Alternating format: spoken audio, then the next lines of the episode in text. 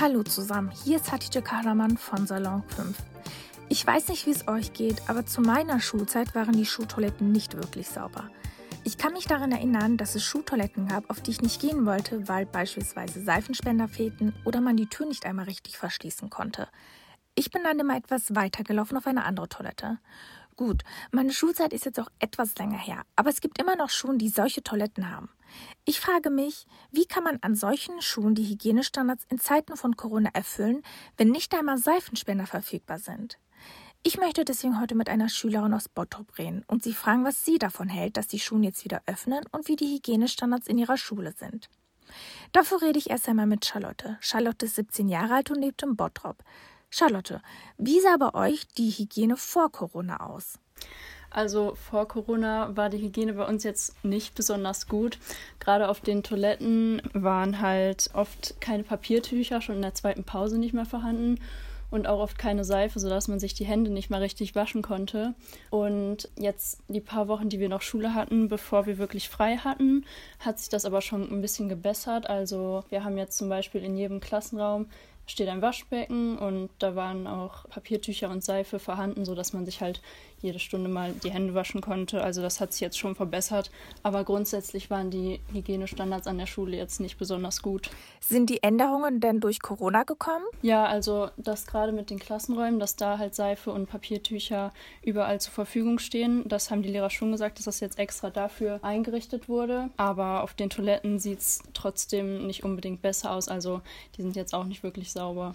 Ich finde das total interessant, was du sagst. Es gibt zum Beispiel so einen Musterhygieneplan vom Jahr 2015, also noch vor Corona, vom Land NRW. Da steht zum Beispiel, dass es an jeder Schule Seifenspender geben muss, dass es Toilettenpapier geben muss und dass die Oberflächen immer wieder desinfiziert werden sollten. Aber das war ja schon 2015. Glaubst du denn, dass deine Schule die Änderung gut umgesetzt hat und glaubst du, dass da noch mehr geschehen muss? Also ich denke, dass meine Schule da schon noch ein bisschen mehr was machen muss, weil wir jetzt auch mitbekommen haben, dass halt diese neuen Hygienepläne noch gar nicht wirklich existieren, jetzt auch in Zeiten von Corona, sondern dass immer noch an diesem Hygieneplan von 2015 festgehalten wird.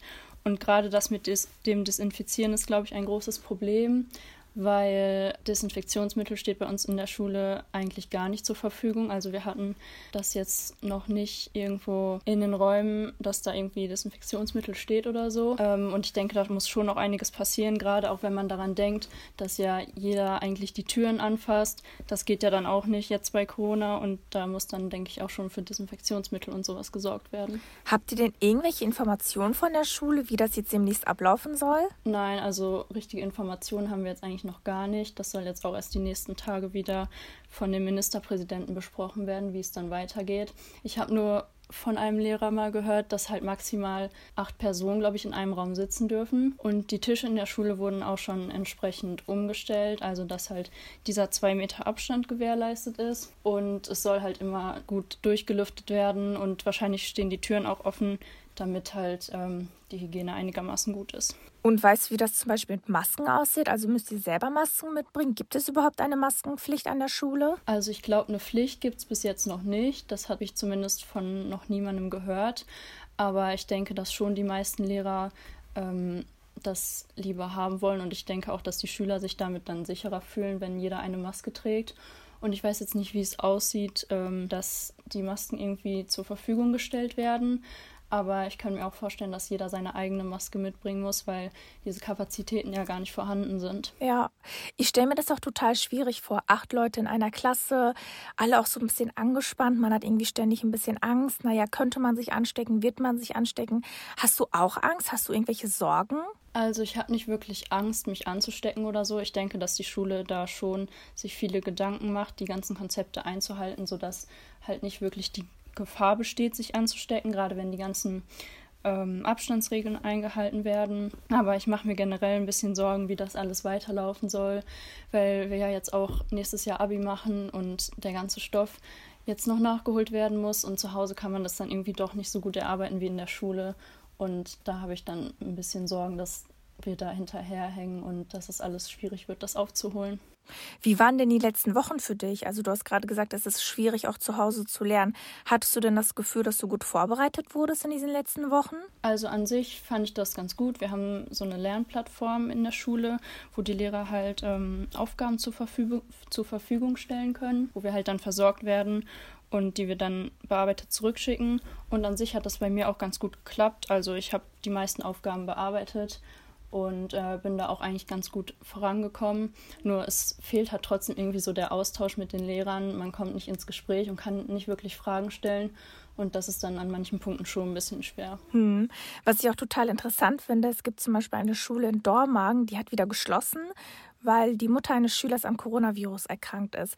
Glaubst du, dass ihr euch darauf einstellen müsst, dass so etwas häufiger vorkommt? Ja, also ich denke schon, ich habe das auch gehört und ähm, ich fand es ein bisschen früh, dass die Schulen wieder öffnen. Ich frage mich auch, wie das alles ablaufen soll, wenn halt jetzt eine zweite Infektionswelle wirklich kommen sollte. Dann müssen die Schulen ja praktisch wieder schließen, aber es kann ja nicht so ein ewiger Kreislauf sein, dass die Schulen wieder für kurze Zeit öffnen und dann wieder schließen. Also ich denke, da müssen sich schon noch bessere Konzepte überlegt werden, wie man das dann vielleicht besser regeln kann, weil ich denke, dass das Virus jetzt nicht nach ein paar Monaten einfach verschwinden wird, sondern dass wir da halt noch ein bisschen mit zu tun haben. Was ist denn dein Vorschlag? Wie sollte das in nächster Zeit ablaufen? Vor allem hast du ja auch gesagt, das nächste Jahr machst du Abitur, du möchtest gut vorbereitet werden.